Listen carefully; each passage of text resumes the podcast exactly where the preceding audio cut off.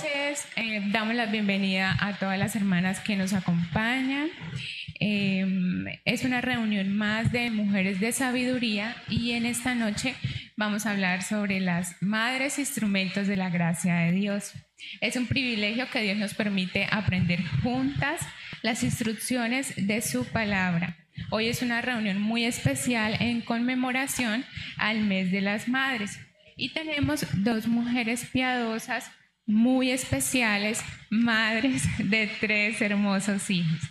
Bienvenida, hermana Daisy. Gracias. Para mí también es un privilegio poder estar acá, eh, más por la gracia que el Señor me ha extendido y que me ha guiado en este proceso, que por, digamos, que las mismas capacidades que yo tengo. Amén, así es. Bienvenida, hermana Diva. Muchas gracias, hermana Jamie. Eh, gracias por porque yo vengo a que oren por mí. porque esto nos escogen porque somos mamás de tres, pero realmente no es que uno sepa más o haya tenido un mejor desempeño como mamá. Realmente uno la ha embarrado mil veces y pues que el Señor se glorifique porque en lo que nosotros nos hace falta, pues el Señor se, se glorifica en nuestra debilidad. Así es, hermana Diva, que el Señor siga haciendo la obra como mamitas y como hijos que estamos aquí reunidos. Nuestras hermanas nos van a compartir desde sus vivencias, como ellas nos acaban de decir, con sus hijos, cómo el Señor a través de su palabra ha guiado sus vidas. También vamos a tener en cuenta el estudio que esas mamitas han hecho hace algún largo tiempo del libro Palabras Sabias para Mamá de Ginger Harvard, conferencista y autora de varios libros de enseñanza para los papás. Entonces, bueno, hermanas, las invito a que vayamos a encomendar este tiempo en manos del Señor. Vamos a, orar. Entonces, amado Padre, te damos gracias por este momento en que nos permites aprender más de tu palabra. Gracias, Padre, por ser quien eres tú en nuestras vidas. Amado Dios, oramos porque este tiempo de comunión sea para tu gloria, que tu mensaje sea expuesto con fidelidad y que el Espíritu Santo obre en nuestros corazones para crecer en tus caminos. Como lo dice tu palabra en Santiago 1.5, y si alguno de vosotros tiene falta de sabiduría, pídala a Dios, el cual da a todos abundante y sin ningún reproche somos conscientes de nuestra necesidad de ti, de nuestra necesidad de tu sabiduría, para que seas tú guiándonos, Padre, para que seas tú dándonos la sabiduría para obedecer tu palabra y tu voluntad. Te damos gracias y oramos en el nombre de tu Hijo amado Jesucristo. Amén. Amén.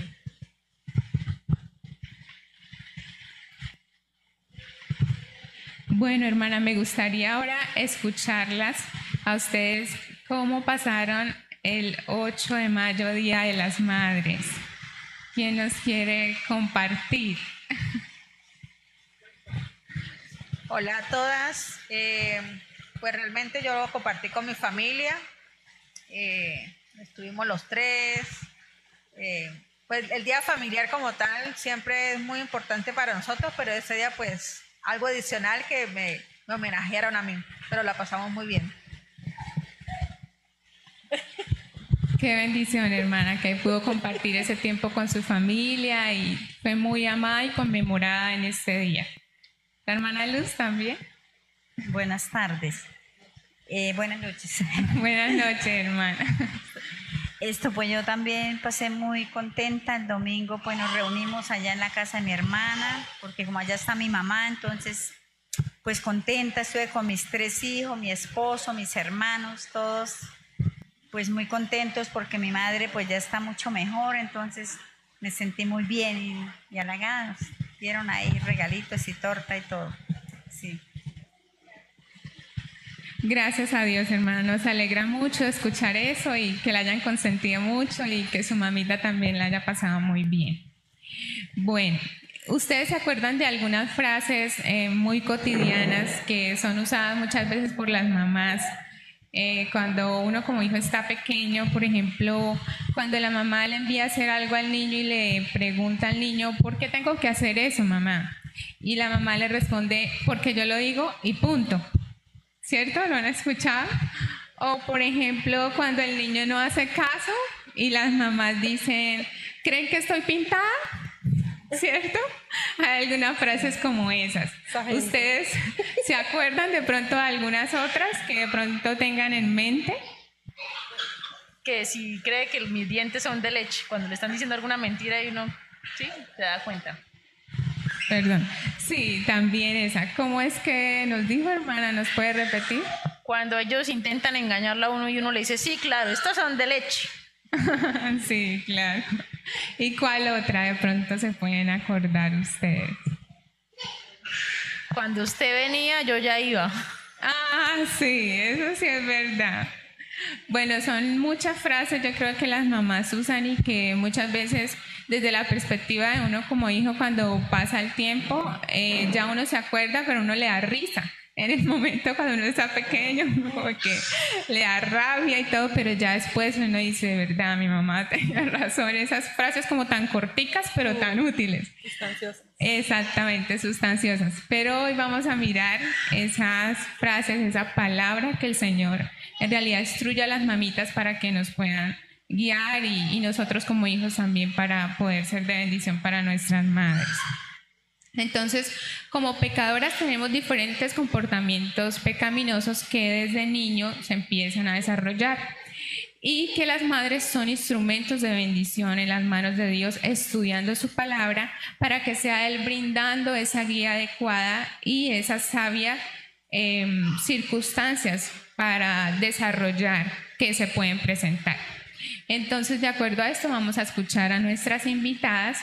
Hermana Daisy, eh, ¿Nos puede compartir algunos comportamientos, circunstancias en que usted haya detectado que haya podido corregir a su hijo, dándole una instrucción de acuerdo a la palabra del Señor? Muy pocos, muy pocos. No le pasa nada. No, no, casi nunca.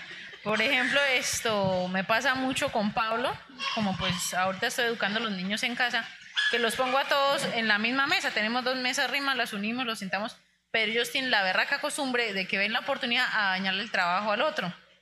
Entonces llega Pablito y coge, le raya algo, y entonces, o Esteban, y siempre quieren tomar represalia, ¿no? Le rayan la hoja, se la rompen, o de una le va pegando el puño, el mordisco. Entonces, eso es algo que yo, digamos que lucho, por no decir que casi todos los días. Bueno, hermana, es como dijo, son muchas, ¿no? pero nos menciona algunas. ¿Cómo el Señor la ha guiado, hermana, para usted corregir en esos momentos a, a su hijo? Pues en realidad es algo que yo ido aprendiendo y para ponerlo en práctica realmente ha sido una lucha constante porque pues obviamente yo no fui corregida de esa manera. Entonces tiende a salirse la pecaminosidad en uno, pero algo que, que el Señor me ha ayudado, por ejemplo, ese, ese librito fue un instrumento muy valioso y es el poder esto tener en cuenta, al igual que otro libro que llama que cómo pastorear el corazón de tu hijo, creo que es que se llama, y tener en cuenta que más que un comportamiento excelente en un hijo, se trata de poder ayudarlo a que se dé cuenta eh, su corazón cómo es de pecaminoso. Entonces, en ese caso, lo primero que uno debe hacer es ayudarlos a que ellos se den cuenta y razonen si lo que están haciendo delante del Señor y de acuerdo a la ley del Señor está bien o está mal. ¿Sí? Entonces sabemos que el varón perfecto es Jesucristo. Entonces en ese caso, por ejemplo, uno le puede, en el caso de Pablito, decir como que esa es la manera como Dios quiere que usted se comporte o cómo cree usted que Jesús se comportaría en ese caso. También esto, que sería la parte de poderlo corregir. Luego llega una etapa en donde ya no solamente se queda uno ahí como de señalarlo, sino que poderle eh, instruir o guiar con la palabra para que él se dé cuenta la verdad que dice, la palabra del Señor que dice al respecto. Entonces en Proverbios 20, 22, este versículo nos ayuda a que él se dé cuenta, que sea como confrontado y esa, esa necesidad de él sea quitada. Dice, nunca hables de tomar venganza, mejor confía en Dios y Él vendrá en tu ayuda. Que digamos que se, se usaría en ese caso para poderlo ayudar a Él. Y además de eso, como que no solamente sea como quien dice regañado, sino que también se guía a que él pueda ver eh, la bondad, la gracia y el beneficio que hay en obedecer al Señor. En primera de Pedro 3.9 dice, no paguen mal por mal, no respondan con insultos como la gente, cuando la gente los insulte, por el contrario, contesten con una bendición. A esto los ha llamado Dios y Él les concederá su bendición. Digamos que esos serían los versículos, pero obviamente uno busca maneras de no estarle recitando los versículos. De hecho, me pasa con Pablito no tanto, pero con Esteban, de que él ya se lo sabe. Entonces, me ayuda a corregir al hermano. Y esto les, les guío a que puedan eh, entre ellos eh, perdonarse, ¿sí? A que pueda, ya después de haber Pablito haber razonado y haberle guiado, que pueda ir a donde Esteban, si él, si él fue el, del daño, y poderle decir que lo perdone y que por favor no le dañe el trabajo después, porque él no quiere obviamente que le hagan lo mismo.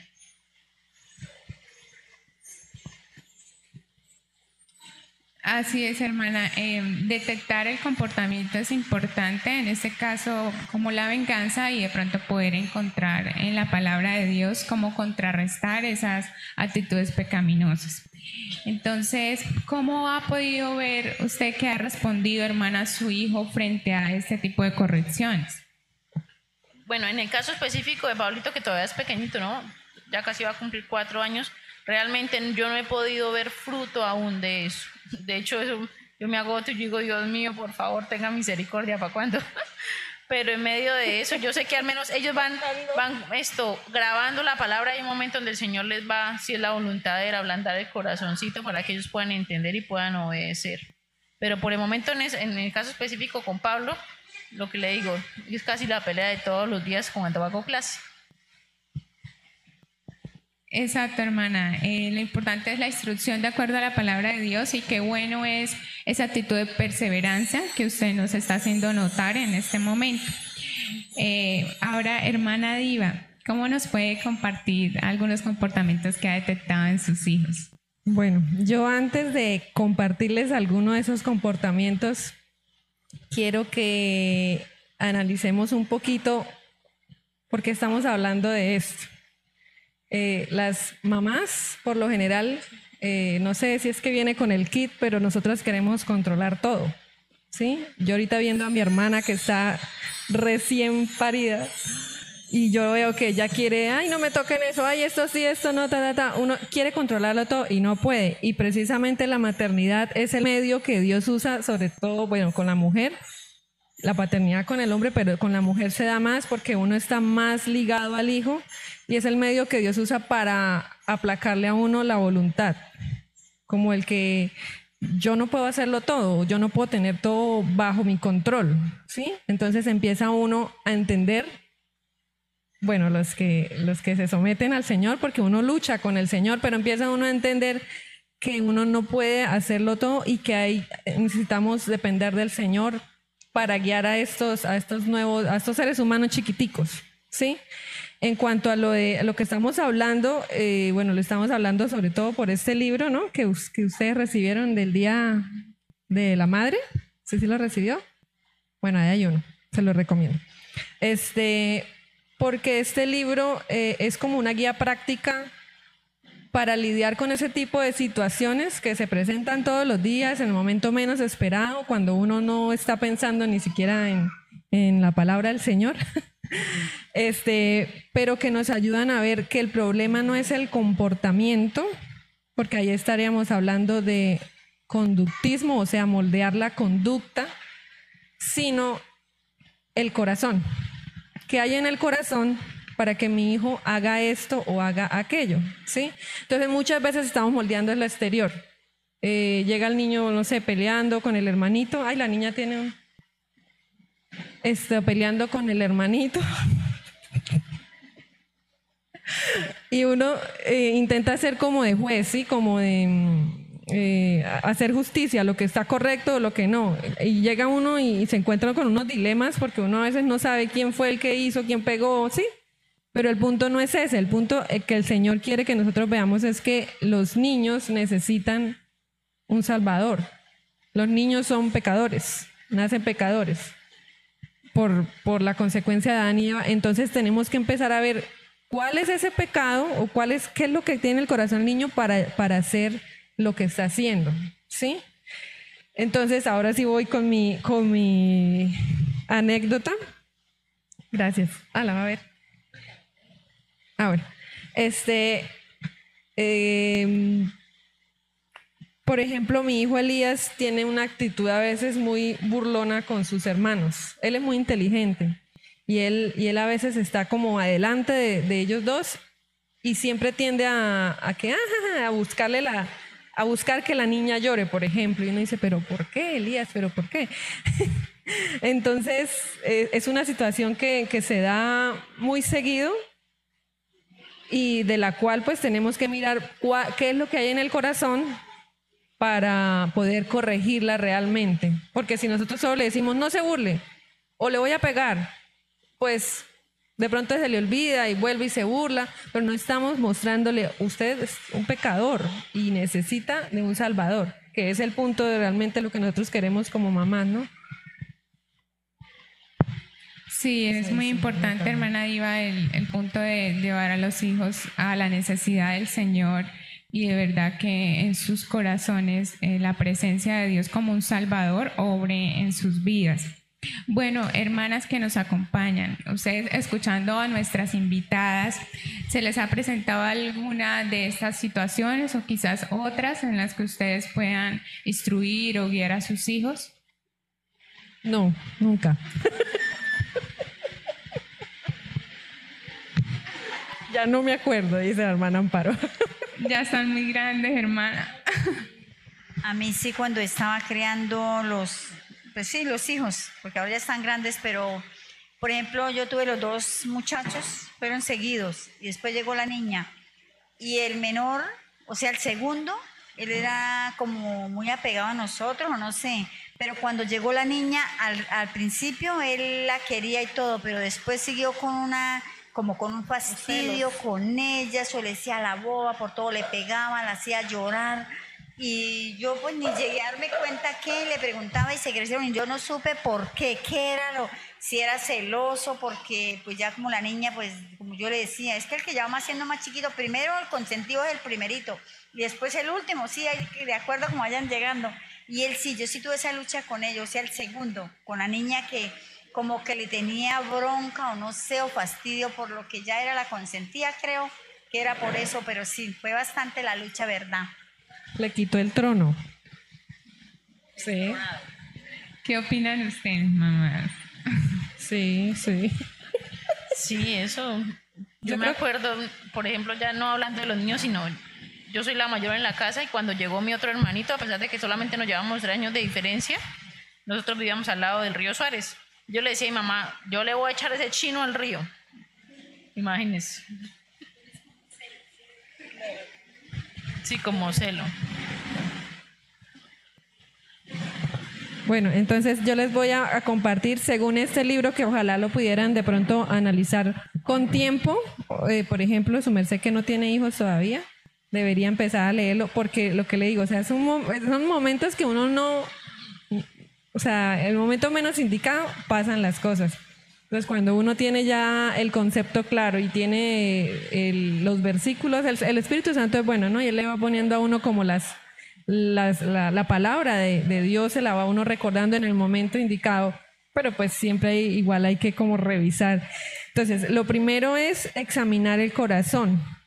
¿Por qué examinar el corazón? Porque el corazón, del corazón salen todos los las cosas perversas. El corazón es, realmente lo que, lo que contamina al, al hombre, como decía el Señor, no es lo de afuera, es lo que sale del corazón. Entonces, ¿cómo está contaminado?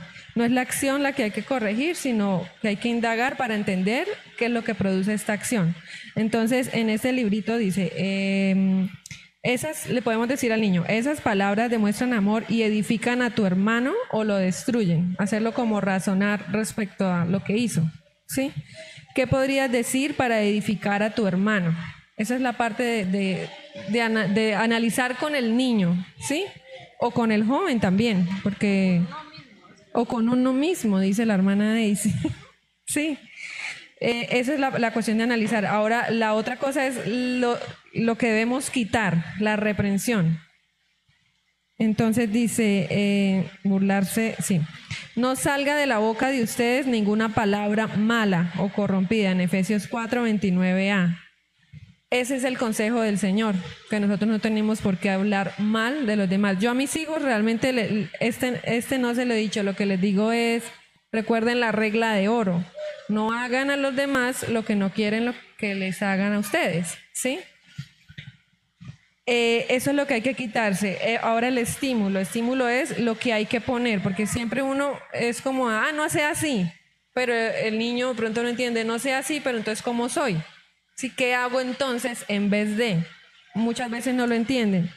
Entonces, eh, debemos decir, por ejemplo, acá en Efesios 4:29b, que es el mismo versículo, pero más adelante dice, las palabras de tu boca deben, deben de ayudar a edificar a otros según sus necesidades. Y el librito también trae unos versículos adicionales, como por ejemplo este, que me pareció fuerte. Proverbios 3:34 dice, el Señor se burla de los burlones, pero muestra su favor a los humildes. ¿Qué quieres ser tú? ¿Burlón o humilde? ¿Quieres que Dios se burle de ti? No, entonces vamos a cambiar eso, ¿sí? Siempre darles la salida. El Señor no solamente nos dice qué es lo que estamos haciendo mal, sino nos dice qué es lo que debemos hacer. Sí, tenemos que darle también la salida al niño o al joven para que pueda como cambiar ese aspecto. Sí, gracias hermana Diva. Así es, de acuerdo a la palabra de Dios, mostrarles esa guía y esa salida. Hermana Daisy, ¿qué otro comportamiento nos puede compartir? Por ejemplo, otra cosa que me pasa muy constante es ver como la codicia y el descontento de Esteban. Hace poco tiempo, por ejemplo, algo de las comidas que les gusta mucho a ellos es la pizza. Entonces siempre él dice, denme a mí la más grande. Y empieza a mirar a ver si le dieron la más grande o la más pequeña. Si no logró obtener la más grande, entonces busca la oportunidad porque a ellos les gusta que uno les parta la pizza en pedacitos busca la oportunidad para quitarle a los demás. Y eso es una cosa con la que luchamos, sea sándwich, sea arepa, siempre va a ser lo mismo. Siempre dice, denme a mí la misma cantidad que le dan a mi papá, cuando es lo rico, cuando es lo que no le gusta, ahí sí, yo no quiero. Ahí no hay codicia. No, ahí ya no hay codicia. ¿Otro Esteban? Sí, ya, sí. Bueno, hermana, ¿cómo el Señor la ha guiado en esos momentos para poder corregir a sus hijos? En ese caso siempre le digo, eh, la porción que se le dio no es suficiente para que usted quite el hambre. Entonces, él casi nunca responde nada. Eh, el libro, por ejemplo, eh, nos, nos, pone como tres, hay preguntas para ayudarle a, a entender al niño. Y es, ¿crees que Dios te ha dado todo lo que necesitas? ¿Cuáles son algunas cosas que Él ha suplido fielmente? ¿Cuáles cosas realmente necesitas que no tengas? ¿Sí? Pero en ese caso personal, por ejemplo, de, como la manera como yo lo he ayudado es, cómase su porción, si queda con hambre, pues le damos más, ¿sí? Pero él siempre es acaparar, como poniendo la seguridad en la cantidad, pero sin ver, o sea, ponerle un límite a, lo que él debe necesitar para alimentarse, porque yo le explico que la, comida es para nutrir el cuerpo, que es la necesaria para que su cuerpo esté sano. Ni excesos ni falta. Y pues que el Señor ha sido fiel porque nunca, gracias a Dios, nos ha hecho falta el alimento en la casa. Eh, para poderlo guiar en este caso, en, la codicia, eh, la palabra del Señor en primera de Juan 2.15 y Ageo 1.6, uniendo estos dos, entonces, eh, uno le podría decir al niño, aquellos que codician no encontrarán satisfacción. A ellos les pasa mucho con los dulces, ¿no? Mamá, me regala una gomita, la gomita, y eso ya quieren dos, tres, se las quieren comer todas. Y el estímulo, que es lo que debe guiarles a uno de cuál es la voluntad y hacia dónde ellos deben ir. En Hebreos 13, del, del 5 al 1 y en Timoteo 6, del 6 al 8, fusionando estos dos, uno podría decirles, el contentamiento te ayudará a disfrutar lo que Dios te ha dado. Porque pues obviamente no siempre va a haber para que ellos puedan de más. A veces habrá, porque han habido circunstancias en la casa donde ha habido para que cada uno solamente se coma un pan. Entonces, el hecho que él tenga el deseo de poderse comer los panes de todos no quiere decir que lo pueda hacer porque debe ser uno sensible a que todos tienen la necesidad de alimento.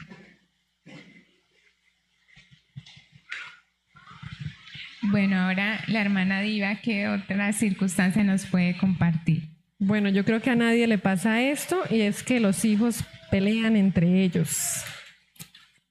O sea, no sé, de pelean demasiado. Uno dice, no, solamente los chiquitos, no, con los grandes también. Ellos sienten como si les estuvieran eh, quitando un espacio, ¿sí? Como que lo que decía eh, ustedes, la hermana Barry y la hermana Daisy de de que llega el segundo y como que el segundo, el primero siente que le quitan a la mamá y el papá y, el, cuando llega el tercero, entonces el segundo siente que también le quitan. Entonces es una pelea constante entre ellos, entre los dos pequeñitos, por lo que se llevan este poquito tiempo. Entonces, por ejemplo, para, no sé, para ver un programa de televisión. No, es que yo quiero, y es que Elías quiere, y no, y es que me pegó. Y entonces, no, pero es que ella me estaba pegando primero. Sí, entonces uno ya no sabe a quién corrijo. ¿A quién si todos se pegaron entre todos? Entonces a veces toca corregirlos a todos y yo les digo, bueno, los voy a, los voy a, unir con una vez, una vez los puse en una sola camisa, abrazados. ustedes se tienen que querer, ustedes son hermanitos. Pero obviamente ellos no quieren estar juntos, en ese momento ah, se odian. Y con, la, y con Josué también porque se le meten a la pieza. Bueno, a Josué lo entiendo un poquito más porque él es muy organizado con sus cosas. Eh, y Dara llega y, no sé, se antoja de cualquier juguetico y, ay, ahí lo saca. Entonces Josué se pone bravo. O Josué con Elías, porque Josué tiene unos pececitos y los cuida demasiado. Y Elías, como le gusta también tomar el pelo y como sacar la rabia, entonces llega y le canta a los peces, y empieza a cantarle. Y eh, lo peor es que Josué fue el que le enseñó, ¿sí? Pero ahora se estresa porque Elías va y les canta, entonces, ¡ah, Elías! Y el otro, ¡José! Ay, no, a veces yo ya, ya no, uno no haya qué hacer, Dios mío, ayúdame. Pero entonces, ahí, eh, en esa resolución de conflictos, como les digo, a veces uno no sabe quién fue el ofendido o quién fue el ofensor. Bueno, a veces sí es como muy clara la ofensa, pero no es eh, la corrección, no debe ser hacia una sola de las partes, ¿sí? Porque tanto el ofendido como el ofensor son pecadores y necesitan guiar su corazón a lo que el Señor quiere que hagan. Entonces, eh, por ejemplo, con el ofendido, cuando examinamos su corazón, cuando él mismo lo llamamos a examinar su corazón, le podemos decir, eh, ¿hablaste con tu hermano antes de venir a mí? O sea, ¿pueden resolver su problema antes de venir a mí?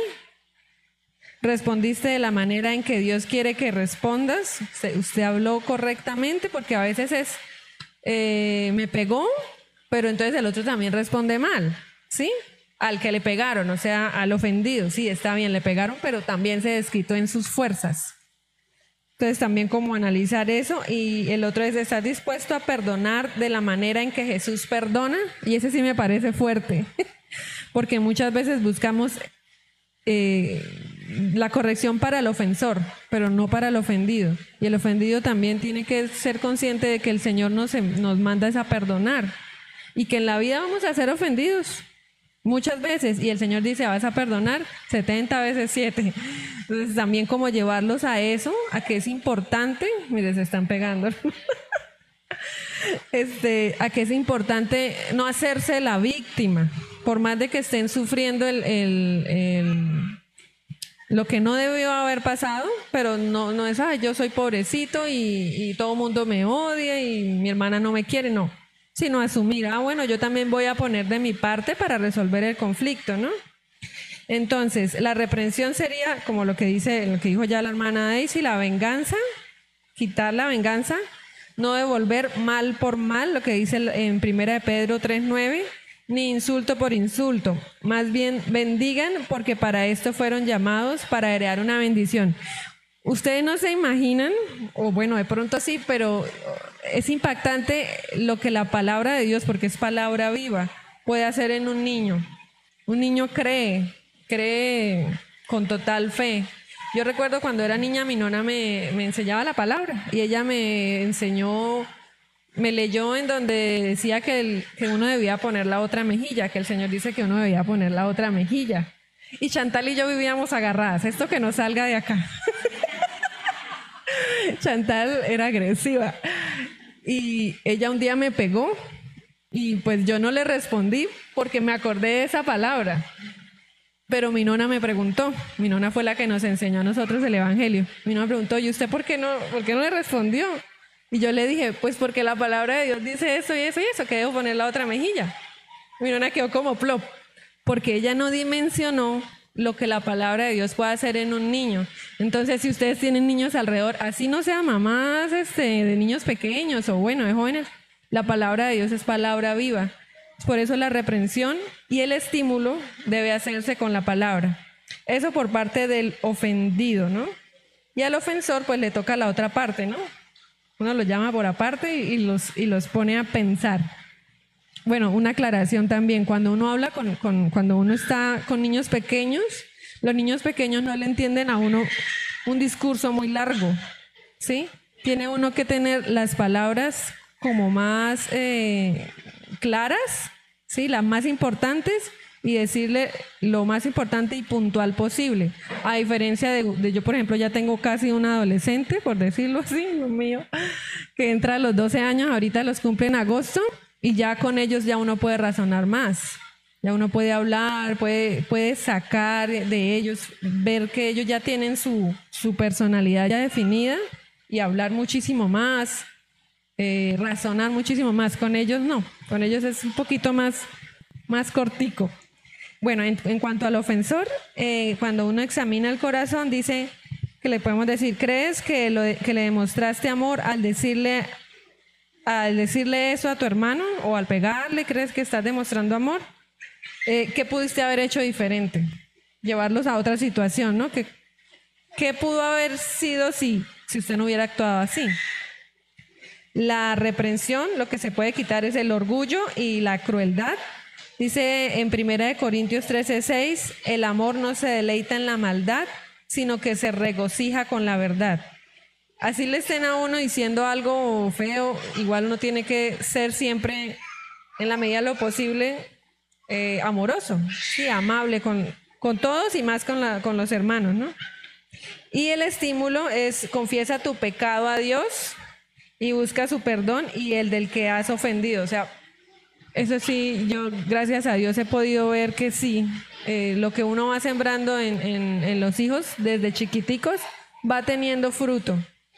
Cuando ellos pelean, yo los llevo es a que, que le pidan perdón al Señor primeramente, sí, porque el, el Señor es a quien nosotros debemos todo el honor, toda la gloria y, y nos debemos a Él. Y después a la persona. Ahorita estoy practicándolo más porque andan de, de muy peleoneros y ya le pidió perdón a su hermana. Perdón, Tara. O entre ellos, ¿no? Perdón, Elías. Pero bueno, es algo de práctica eh, todos los días. Sí. Qué bueno, hermana, exacto, ir viendo esos frutos en los hijos y que nosotros que estamos aquí presentes también poder entender lo esencial que es la presencia de Dios en la vida de nosotros y su palabra para ponerla en práctica en las diferentes circunstancias.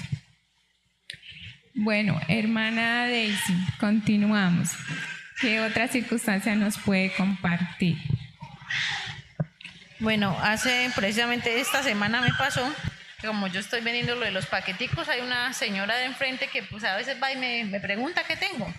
Y ese día compró unas galletitas y siempre que alguien compra algo en la casa, ellos dicen, yo quiero.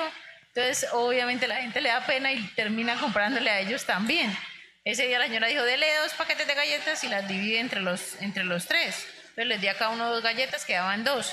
Entonces Esteban dijo, no, démelas a mí. Dijo, no, su mamá también come, compártale a su mamá.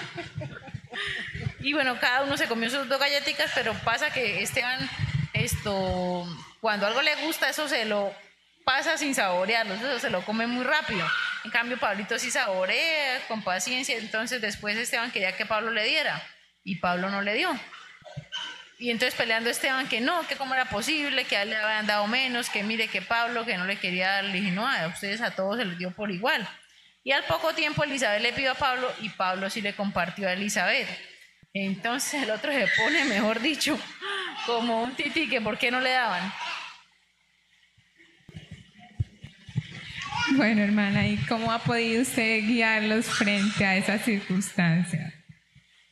Eh, le expliqué a él que yo había esto procurado ser equitativa a la hora de darle las cosas, pero que yo no podía, no podía obligar a Pablo a que le diera porque él es algo que él, quiere ser de poder mostrar generosidad y que por alguna razón no quería mostrar generosidad para con él, pero sí para con Elizabeth que al igual esto, él debería estar completamente satisfecho con lo que Dios había provisto, porque al igual fue algo que el Señor le dio a través de otra persona, que ni siquiera fui yo y que no podía tener control de eso, ¿sí? Y entonces le pregunté que si él había sido agradecido con Dios por lo que le había dado galletas. O sea, si esa señora no viene y les comparte, no hubieran comido galletas. Que en vez de quejarse, que le diera gracias a Dios porque la señora les compartió galletitas. Y que le diera gracias al Señor porque pues hay niños que no tienen ese privilegio de poder una golosinita que ve ni siquiera el sustento diario y que pudiera entender que así como él decía a veces no ser generoso o ser generoso con alguien, pues que el hermano tenía libertad para poder hacerlo. Entonces, eh, la palabra en Filipenses 2.14, que sería la manera de hacerle reprensión a él, era hagan todo sin quejas ni contiendas, y el estímulo, el estímulo para él sería a que pudiera ser eh, ejercitarse en la gratitud y entonces sería como Dios quiere que seas agradecido y estés gozoso en todas circunstancias. Problemas técnicos. Aquí los niños de la hermana Daisy pidiendo agua, corriendo. Exacto, hermana. Bueno, eh, compartirles la palabra de Dios a los niños y cambiar en este caso la queja por el agradecimiento. Bueno, hermana Diva, ¿qué nos puede continuar usted compartir en esta noche? Bueno, yo les voy a compartir otra situación con la que me he visto, pero que gracias al Señor, eh, como hemos hemos sido muy perseverantes con Josué desde bien chiquito en mostrarle lo que está bien, lo que está mal, lo que el Señor le agrada, ¿sí? Este, él ha podido, gracias a Dios, eh, enfrentar una situación que se le ha presentado, no muchas veces, pero sí, eh, y es las malas amistades. Mi hijo hace, nosotros hacemos educación en casa, eh, hace pues mucho, hace ya seis años, él ha hecho prácticamente toda la primaria en la casa, pero entonces en, fin de año llegan unos eh, vecinitos, siempre es así, ¿no? Salen los vecinitos como a jugar, ya no tienen colegio, entonces salen ahí a jugar y lo, lo, convidan. Y pues yo lo dejo, siempre todos los años yo lo dejo, pero yo siempre estoy pendiente. Pero sin embargo ya él está más grandecito y ya lo, lo solté un poquito más, que vayan la cicla, no sé qué. Eh, y hay un niñito que mm, eh, no es que sea un mal niño, o sea, no, no, no se trata de ver así a, las personas a las que rodean a nuestros hijos que pronto no pueden ser buena influencia, no es que sea, ay, no, el diablo hecho carne, no. Eh, pero sí tienen costumbres que no le agradan al Señor, ¿sí? Eh, han tenido, no han tenido en, su vida de pronto una dirección conforme a la palabra, conforme a los principios del Señor, y empiezan a hacer hacer como llamados al pecado, o sea, ya como si fuesen niños más grandes, y eso sí es preocupante en esta, en esta sociedad actual, que, los niños están eh, sobreestimulados, las niñas a ser como si fueran señoritas ya, y, los varones a, yo ya me las sé todas, sí. Entonces sí ha tenido como ese tipo de, o sea, ha tenido ese tipo como de, de conversaciones, bueno, que lo, que lo invitan, pero él no cae. Yo lo sé no porque lo haya visto, sino porque el mismo niño me lo ha contado. El niño me dice, no, mami, imagínese que este fulanito me dice que allá hay una señora y que la señora se cambia y se viste y no sé qué. Y yo me quedo como, ¿qué? O sea, es un niño de 11, 12 años, 13 años, tiene un, año más. Entonces, eh, pues siempre es, es, es preocupante para una mamá que no ha sembrado en su hijo porque en ese momento eh, uno ya, eh, como dice en el libro este que menciona Daisy, que es el de pastorear el corazón de tu hijo, al principio la autoridad pues es efectiva porque uno es más grande, lo puede alzar en cualquier momento, le da el pao pao que necesita, uno sigue siendo más grande y más fuerte. Pero a medida que van creciendo ya uno no es tan grande ni tan fuerte, ya no lo ven a uno así, sino que hay que establecer es un papel de influencia muy fuerte. Uno como mamá o como papá debe influenciar mucho en la vida del hijo. Y eso se construye desde que, desde que es pequeñito. Eh, no estar como de pronto regañándolo, diciéndole, ah, es que estés así, que no, sino eh, tratar de escuchar, entenderlo, porque se pueden presentar situaciones como esa. Entonces, si yo me pongo a satanizar de pronto al otro niño, ah, no, es que ese niñito no sé qué, nunca me lo vuelva a visitar ni nada, no, pero sí le tengo que decir, eso que él está haciendo es malo y es malo delante del Señor, cuídese, sí, porque eh, eso le va a traer consecuencias a usted si, si de pronto se pone a hacerle caso. Sin embargo, puedo ver el fruto de, de la palabra del Señor sembrada en él. Tan chiquito, pero ya se ve. Sí, amén, así es, hermana. Y, y son frutos, como dice la hermana Diva, que se siembran desde niños. Eh, Personalmente, en mi hogar, eh, mi mamá siempre fue una mujer de ejemplo, pero también tuve una ayuda muy edificante que fue la de mi abuelita por parte de mi mamá, em, que fue una mujer muy entregada a Dios y que desde pequeñita me llamaba siempre en sus tiempos de oración. Mamita, acompáñame a orar. Eh, era de madrugada y ella me decía, mañana me voy a levantar a tal hora a orar. Em, durante el día eh, se sentaba a leer la palabra de Dios y me invitaba. Venga, mamita, vamos a leer la palabra de Dios. Entonces, es muy cierto el punto que dice la hermana Diva, que son cosas que se siembran desde niño y que el Señor en su gran poder sabe la forma en que está actuando en cada uno de nosotros mm. para él ver esa semilla y cada vez que cuando pasa el tiempo nosotros podamos seguir perseverando en la palabra de Dios. Y de ahí en mucho tiempo no es que todo el tiempo tuve la misma actitud de oración, pero sí le pedí a Dios siempre que me ayudara a seguir constante en la comunicación con Él, que era tan esencial y que mi abuelita fue de gran bendición para mi vida, que me acuerdo que tan chiquitica y me levantaba en madrugada a orar y gracias a Dios, le doy gracias a Dios por eso, porque me ha permitido tener una comunicación con Él especial y de ver, eh, como dice la hermana Diva, esos frutos que el Señor hace en uno y, siembra en uno por medio de los familiares, de nuestros padres, de nuestros abuelos, que están a nuestro alrededor y que es desde niños que, que se empieza. Yo también, yo también les quiero compartir que a mí me pasó lo mismo. O sea, les comentaba que mi nona fue la que nos sembraba, la que nos sembró el evangelio. Yo dormía con mi nona. Yo recuerdo que me acostaba a dormir con ella y ella se, ella se ponía a leer la Biblia y lea y lea. Y yo le ponía eh, cuidado al principio, pero ya después me quedaba dormida y yo ni siquiera sabía.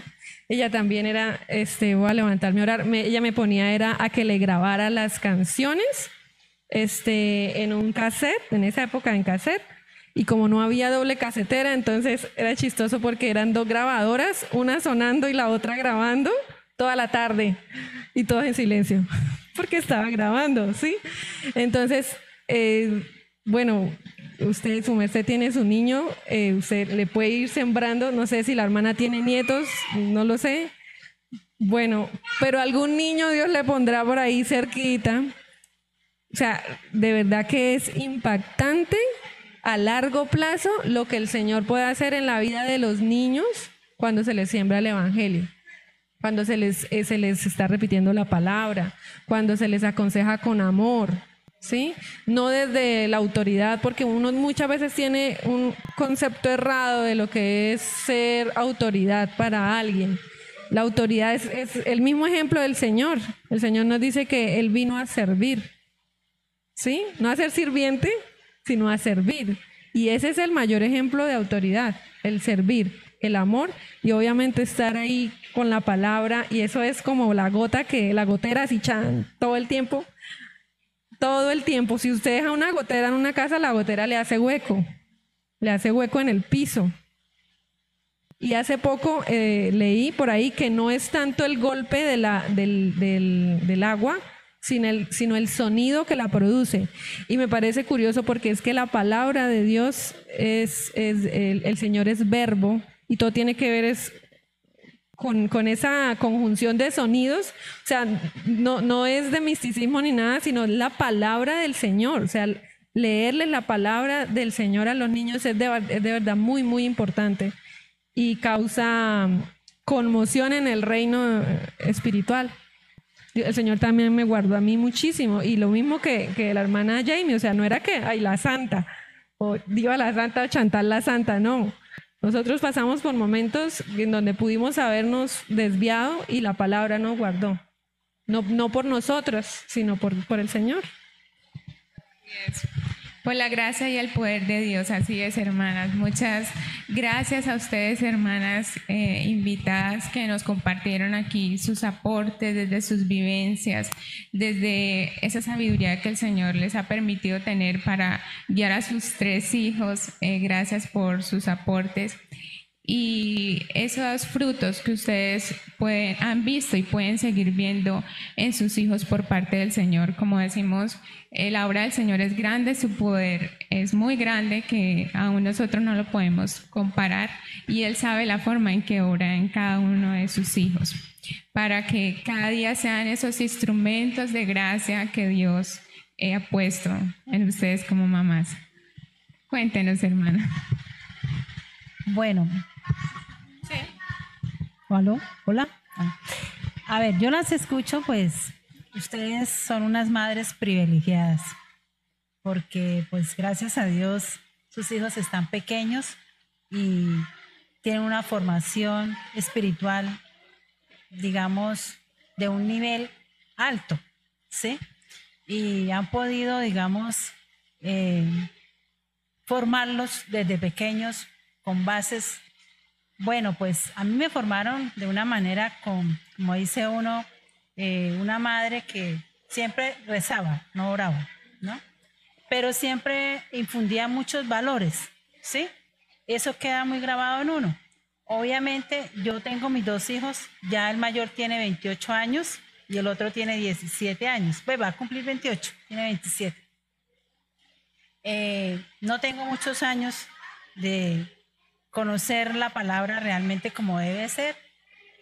Mm, la lucha es diferente, pero no, no es que uno no pueda, ¿sí? O sea, los pueden caminar, eh, pero obviamente uno tiene que pegarse mucho más de la oración, ¿sí? Porque como decía la hermana Diva, o sea, ya ellos eh, están grandes, ya uno no puede coger y venga para acá que voy a corregirlo y que ya toca de una manera con más sabiduría, eh, poder pedirle a Dios que le dé la sabiduría para poderlo hacer. Entonces, por ejemplo, con mi hijo Juan Sebastián, que ya es un profesional, que ya él tiene sus amigos de universidad, que sale, que para aquí, que para allá, que lo llama al uno, que lo llama al otro.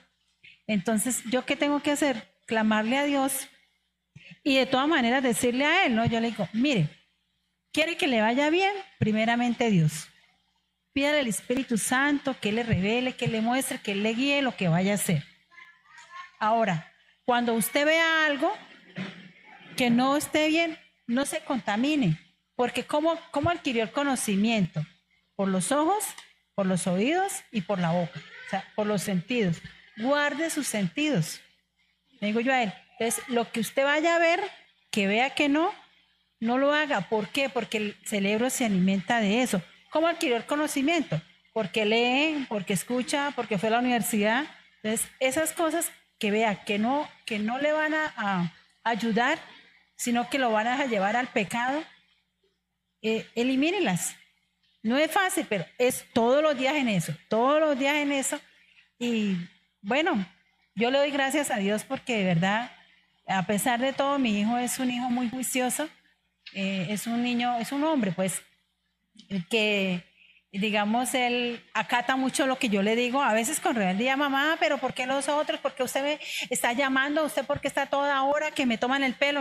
Yo soy su mamá y voy a estar siempre pendiente de usted porque a mí me duele cualquier cosa que usted le pase. Y así lo, lo, lo llevo, le digo, mire que Dios, la relación de Dios con nosotros es como, como un padre, como nosotros es decir, Él está siempre pendiente de nosotros, mire la naturaleza, mire todo fue creado por Él, o sea, más como que, eh, que él tenga más como esa parte eh, digamos, espiritual que lo material, porque en esa edad ellos, que mire que Julano eh, sale por eh, Face, que tiene yo no sé qué, que tiene, dice cuando niños, es que esa no es la esencia de la vida. Eso es efímero, lo puede perder, pero realmente lo que uno tiene, lo que usted se goza de que todo lo que Dios le da y que usted sea agradecido, esa es la esencia de la vida.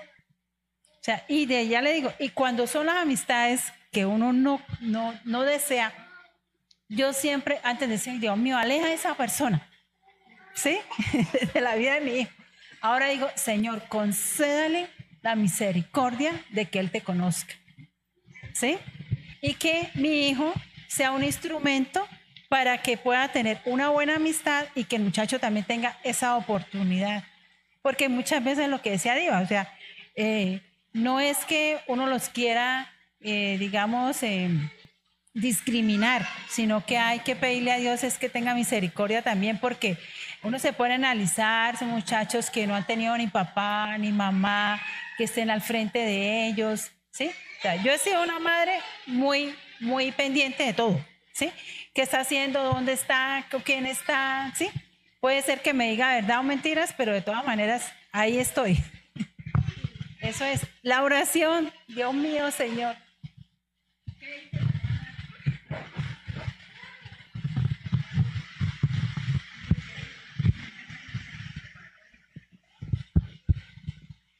No, sí, lo que dice la hermana Rubiela es, muy cierto.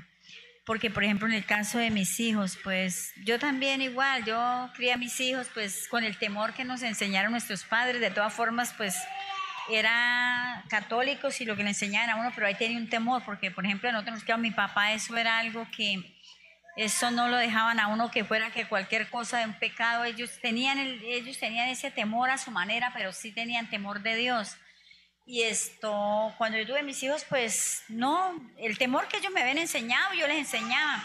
Bueno, cuando empecé a conocer ya la palabra de Dios, que ya me, los adventistas, yo empecé como los adventistas, me dan los cursos y todo eso, porque, pero yo digo que el Señor lo tiene escogido, como dice la palabra, del vientre de la madre lo tiene escogido, porque a mí me gustaba. Bueno, yo crié a mis hijos, pues sí, yo era tremenda, y les casqué bastante, porque eso sí lo quería fue dándoles y porque eran, peleaban y todo era cascándoles y todo, todo eso. Bueno, pero lo que más me da alegría y gozo del Señor es que, que yo conocí a Él en el preciso momento, Él llegó en el preciso momento, porque mi hijo el mayor tenía nueve años, el otro tenía seis y la niña tenía un añito cuando yo conocí al Señor.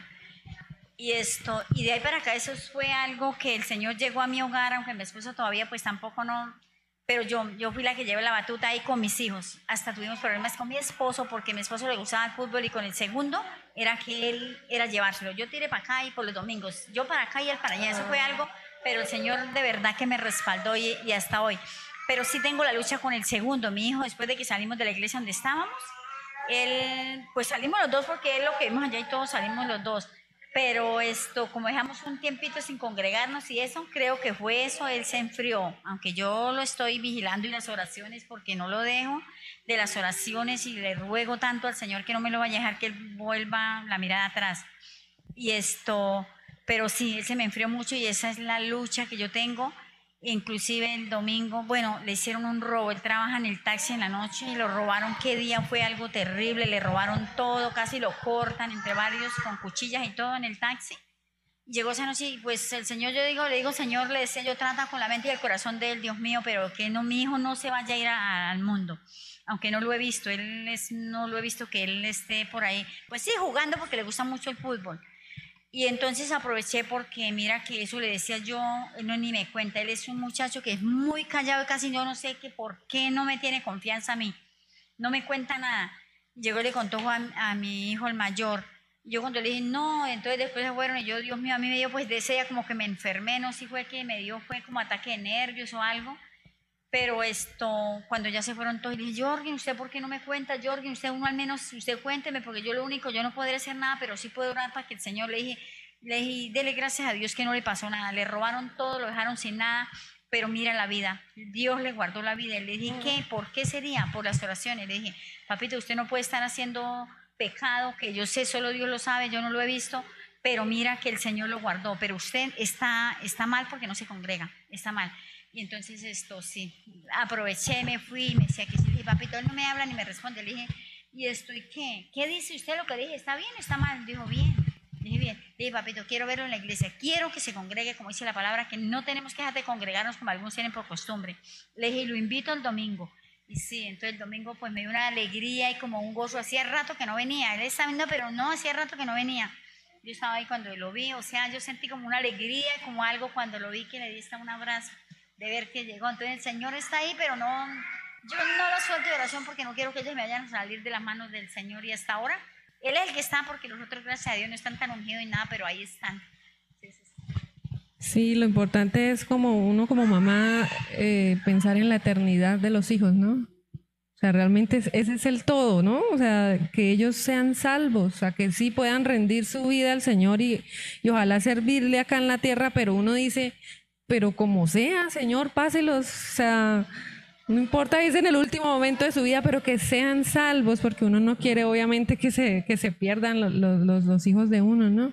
Ustedes hablando me hicieron recordar, bueno, no sé si sea el caso, cada una pues mirará su caso, ¿no? Cada, cada caso es como tan particular, pero en cuanto a los hijos, este, por ejemplo, hay un sobrino eh, de la familia y bueno, y su mamá, y él ya está grande, ¿no? Ya uno dice, sí se le crió supuestamente en el evangelio, pero como que se escapó, o sea, como que no, o sea, como que nunca, nunca entendió nunca creyó, no sé, no sabemos qué pasó. Pero a veces pensamos que se confían en que como mi mamá va a la iglesia, como mi mamá es salva, entonces ah, la salvación se hereda, ¿no? Pues y, no, nosotros sabemos que no es así, pero a veces eh, esa persona cree que es así, que porque la mamá o el papá va a la iglesia y es salvo, él también. Y me hizo acordar, me hizo acordar de un episodio que cuenta mi esposo, que él, él, él se consideraba ateo, ¿no? Él decía, no, es que yo soy ateo y yo no quiero nada y es que los ateos se creen más inteligentes y bueno, X. Este, y Consuelito, ella le predicaba, le predicaba y le predicaba y estaba ahí pendiente hasta que un día se cansó porque él le, rechazaba. Y le dijo, ¿sabe qué?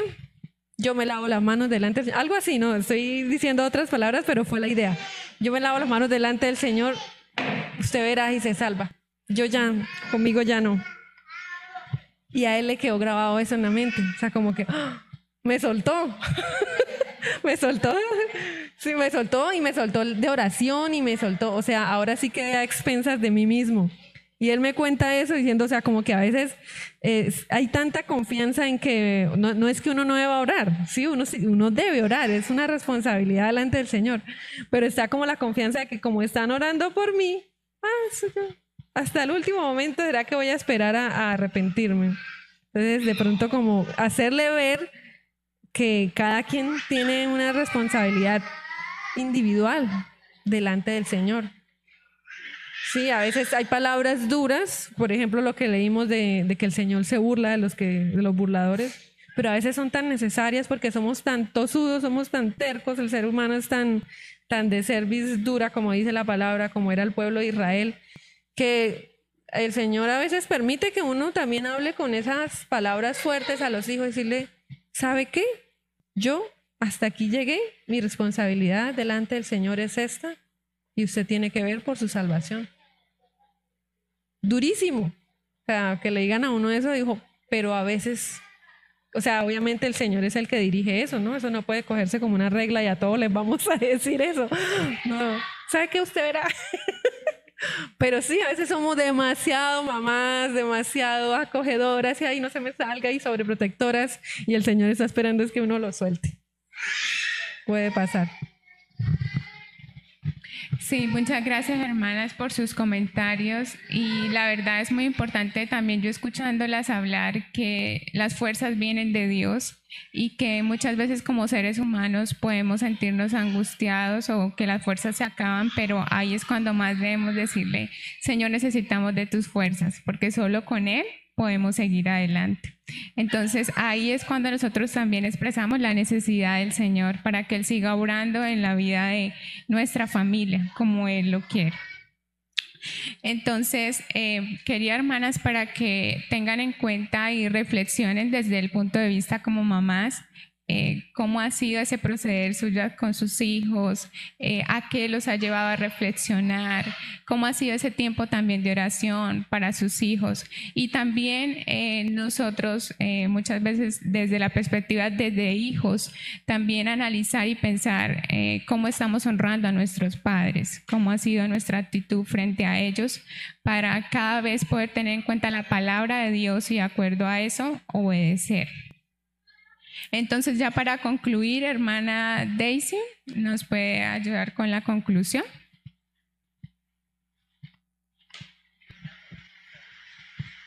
Eh, algo que usted decía ahorita es, o sea, no solamente viéndolo de la parte de ser mamá, sino como hijas, sí, poder honrar, honrar poder honrar a nuestros padres, pero también yo digo, uy, Señor, poder honrarte a ti, sí. Somos creados por Él y para Él, para adorarlo y glorificarlo en todo. Y, y eso no, como que no debe, de, no debe cargarnos el hecho de, de pronto de, desmayar, de cansarnos, de agobiarnos, de, de sentirnos incapaces, ¿sí? Sino que por el contrario recordar la palabra en 2 Corintios 12, 9, donde dice, y me ha dicho, bástate mi gracia porque mi poder se perfecciona en la debilidad. Por tanto, de buena gana me gloriaré más bien en mis debilidades para que repose sobre mí el poder de Cristo. Esa es una palabra que yo digo, Señor, de verdad, cuando, cuando ya estoy como quien dice que uno bota la toalla, porque pues uno se gasta, se cansa también y, y hace como que uno dice tanto que he intentado, tanto que he perseverado y pues uno no ve como los resultados, ¿sí? Pero en medio de eso también, hace poco tiempo le decía a alguien, que yo siento que lo que yo hago intentando ser fiel al Señor es por ahí un 10% y el otro 90% lo hace el Señor, ¿sí? Menos mal porque esa es la confianza de uno, de que uno persevera en medio de, esa lucha aquí en contra del pecado, poder ser fiel en, esa, en, ese, en ese direccionamiento del Señor, en ser fiel en orar, en ser fiel en, en crecer en el conocimiento de Él y en ser perseverante en recibir como esa capacitación del Señor para hacer la voluntad de Él y recordar de que eh, delante del Señor, de acuerdo a los roles que estipuló para nosotros las mujeres, que tenemos gran valor delante de Él, de que poder poner la mirada en lo que el Señor ama y lo que el Señor quiere que nosotros hagamos es lo mejor que podemos hacer, es el mejor logro que podemos alcanzar, que obviamente algo que decía Rubielita ahorita recordando es que pedirle al Señor que nos ayude a cuidar nuestros ojos, nuestros oídos, nuestro corazón pecador, sí, de, de, poder esto salir corriendo a veces en ese proceso de, de, de, tanta lucha, sino que podamos realmente ser fieles ahí, teniendo en cuenta de la incapacidad de nosotros, pero la obra del Señor. Así es, hermana, gracias. Y resaltar exactamente la obra del Señor en la vida de nosotros. Y como también estamos eh, tocando la perspectiva de los hijos para obedecer la palabra de Dios y honrar a los padres, eh, aquí yo me quiero permitir eh, leer una notica que le envía que le envía el hijo de la hermana Diva, se llama Josué, honrándola a ella, expresándole su cariño, entonces me permito leerla en este momento. Dice, yo le doy gracias a Dios por haberme dado una mamá tan protectora y privilegiada. Le doy gracias por enseñarme y por haberme educado. Le doy gracias por haberme dado, le doy gracias a Dios por haberme dado una mamá que me ama. Gracias por ser tan buena conmigo. Gracias por cuidarme, mamá. Te amo, mami. También quiero que podamos ver, aquí está el hijo también de la hermana Daisy, que también eh, quiso honrar a su mamá y expresarle cuánto la ama por medio de un dibujo. Entonces vamos a mirar ese dibujo. Ven, Esteban, hasta aquí de frente para que todas lo podamos ver. Eso, así de frente. Eso, para que podamos ver todo. ¿Qué le expresaste a tu mamá? ¿Qué dice ahí? Te amo mamá, te amamos. Bueno, él nos está diciendo que acá tenía un corazoncito y en todo el corazón dibujó toda su familia, su mamá, sus hermanitos y que tiene mucho amor para su familia. ¿Qué más nos está diciendo Esteban? Cuando Dios creó las cosas. Bueno. Entonces, eh, qué lindo desde, gracias Esteban por hacer parte y poder en este momento eh, querer y amar tanto a tu mamá, expresárselo en este momento. Entonces, qué bonito es eh, los hijos desde tan, tan temprana edad, eh, mayores, desde las diferentes edades, poder honrar a nuestros padres de diferentes formas, expresando este cariño y este amor para nuestros padres y que los padres también sepan cuánto los hijos los aman, los quieren, los piensan y le dan gracias a Dios por eso, como Josué nos expresa acá, que le daba gracias a Dios por tener una mamá que lo cuida, que lo protege. Esto es suyo, hermana. Y ya, entonces, ahora sí, hermanas, para finalizar, vamos a orar y vamos entonces ya a terminar. Bueno, Padre amado, te damos gracias por este momento en que nos permitiste, Señor, aprender más de tu palabra. Gracias, amado Dios, por tu presencia en nosotros, por tu guía, amado Padre, que nos instruye, que nos enseña, que nos corrige. Amado Dios, ayúdanos a cada día a depender de tus fuerzas, a hacer cada labor desde madres, desde hijos, como tú nos enseñas, conforme a tu voluntad. Que seas tú, Señor, dando fruto en nuestras vidas, Padre, que sea tu poder obrando en cada una de las familias, que esos lazos de amor que solo tú nos puedes dar sean firmes en cada familia, en cada hogar. Te lo pedimos, Padre, por favor, y te damos las gracias, confiando en tu bendita y poderosa voluntad en nuestras vidas. En el nombre de Cristo Jesús. Amén y amén.